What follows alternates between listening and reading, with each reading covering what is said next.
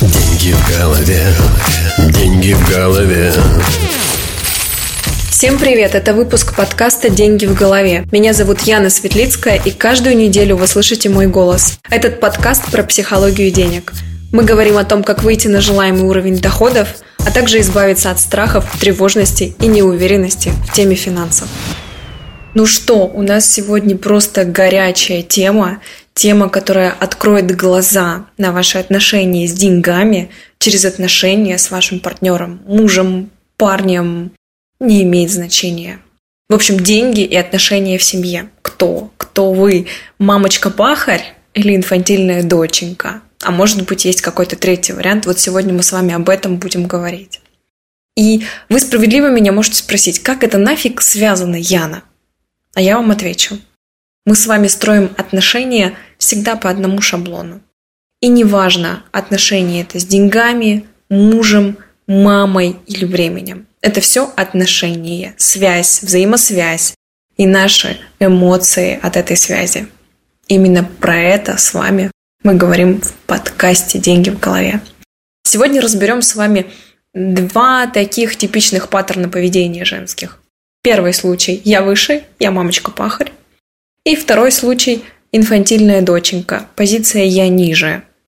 Начнем с позиции мамочка-пахарь, фигура один и женщина такая «я вот выше». На примере давайте даже будем это разбирать. Есть у меня одна клиентка, и она пришла ко мне как раз с запросом того, что она хочет выйти на новый уровень. Запрос классный, офигенный. Обожаю работать с такими запросами в терапии. И когда мы начали конкретизировать, она сказала, я хочу, чтобы ко мне приходили более осознанные клиенты, более понимающие. И знаете, что я у нее спросила первым делом? Я спросила, а какие у тебя отношения в семье с мужем? И она мне говорит, муж не работает уже три года. Я говорю, угу. И клиенты, да, ты говоришь, на голову садятся? Она говорит, да. Угу. Рассказывает мне про мужа, говорит о том, что он ударился головой, там не было чего-то сложного, страшного или серьезного, не было операций. Но вот уже как три года это превратилось у него в отмазку. У меня болит голова, сорян, ничего делать не могу. Я говорю, понятно. И клиенты, да, говоришь, всегда тебя сливают под предлогом проблем со здоровьем. Да, такое часто у меня бывает. Их надо уговаривать. Я говорю, да, прям как твоего мужа что-то сделать. Она говорит, да. Чувствуете? Этот паттерн. Вот он, он уже здесь. И он на такой поверхности. Не нужно, понимаете, часто, чтобы проработать вопрос денег, часто нужно работать не с деньгами. В 99% случаев нужно работать совершенно другим. Так вот, продолжаем мы диалог с этой моей клиенткой.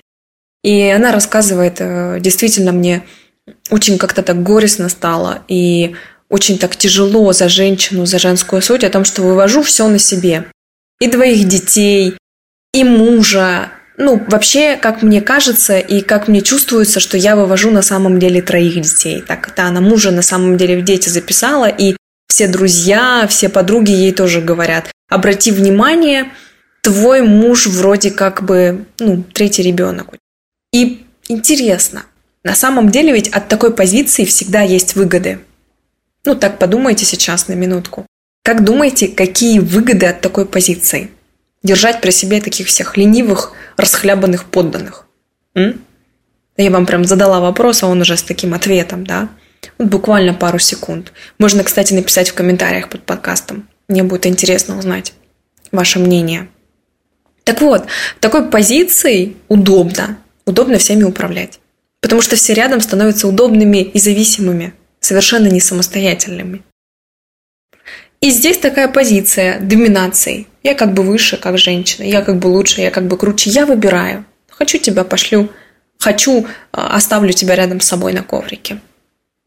И то же самое, этот паттерн, он перекладывается на самом деле на клиентов. А когда придут эти осознанные клиенты? А когда ты будешь готова почувствовать свою значимость, нужность?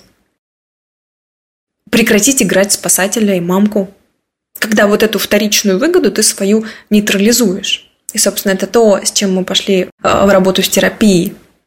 И здесь нужно себе ответить на вопрос, хорошо, а как тогда по-другому я могу чувствовать свою нужность?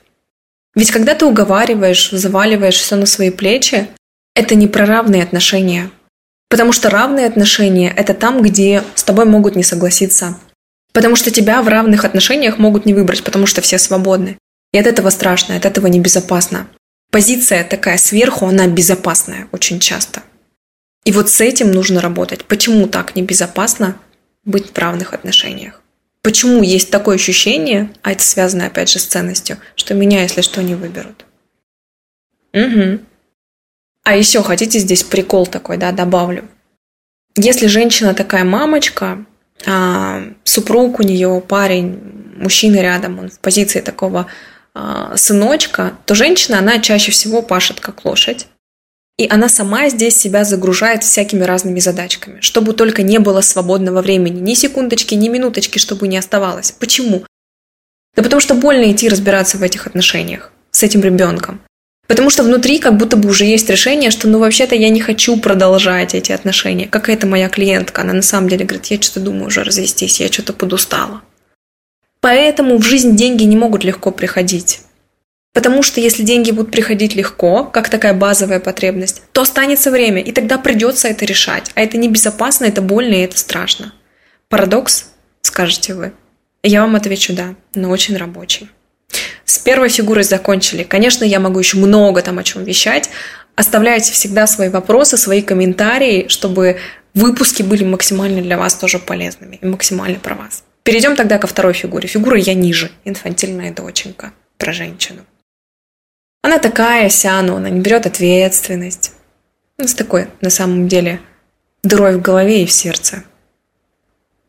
Хватается за работу только тогда, когда чувствует, что вот-вот и ее бросят, оставят.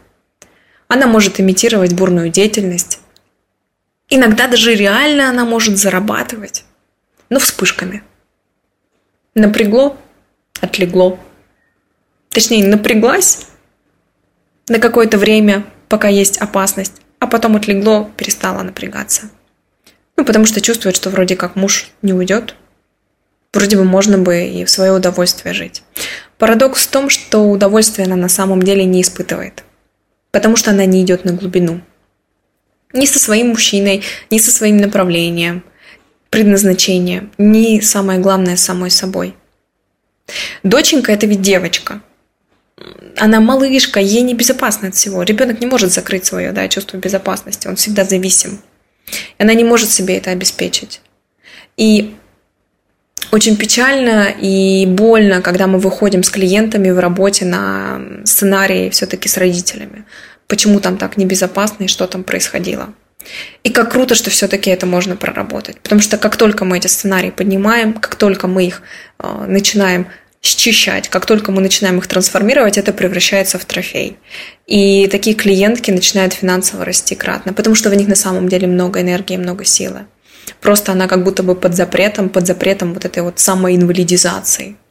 Так вот, а, в этих а, отношениях у клиентки такая позиция снизу. Опять неравные отношения, понимаете, чертовщина. Все проблемы начинаются там, когда мы выше или ниже. Никогда мы равны. И здесь она про себя думает, я хуже, я не могу, я не умею, не справлюсь. И все в этом духе. Женщина-доченька находится в полной зависимости от мужчины-папочки. Но счастья все равно нет. Опять парадокс. Нет счастья там, где неравные отношения. И, блин, в деньгах их тоже не будет тогда равных. Нужно учиться выстраивать этот паттерн везде. Такую женщину, доченьку, выбирают, но не она выбирает. Просто почувствуйте, она инвалидизирована сама собой.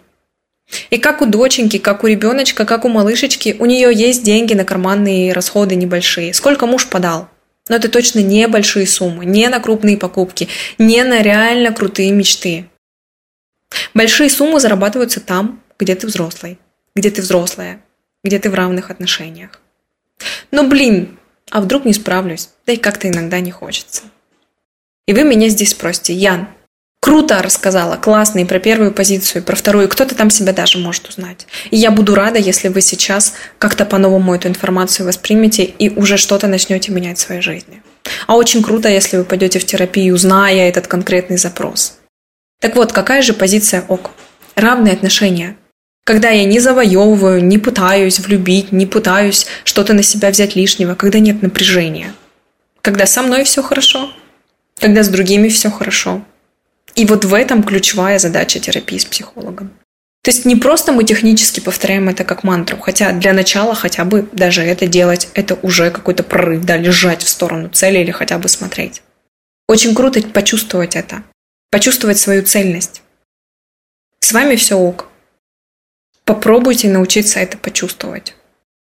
И я честно признаюсь, я очень устала смотреть на женщин, которые находятся в финансовой зависимости от мужчины, которые реально теряют свою цельность. И я чувствую свою огромную миссию в том, чтобы менять это в мире. Деньги могут прийти легко, когда в жизни порядок. А пока там беспорядок и беспорядок во внутреннем мире, в отношениях, деньги становятся всего лишь внешним раздражителем и возможностью сливать в их сторону какие-то непереваренные эмоции, негатив. То есть это сливная труба, но нереальная проблема. С вами все хорошо. Крутого вам дня и до встречи на следующих выпусках.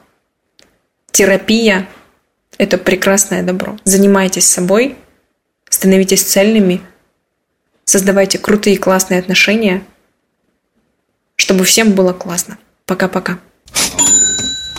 Деньги в голове, деньги в голове.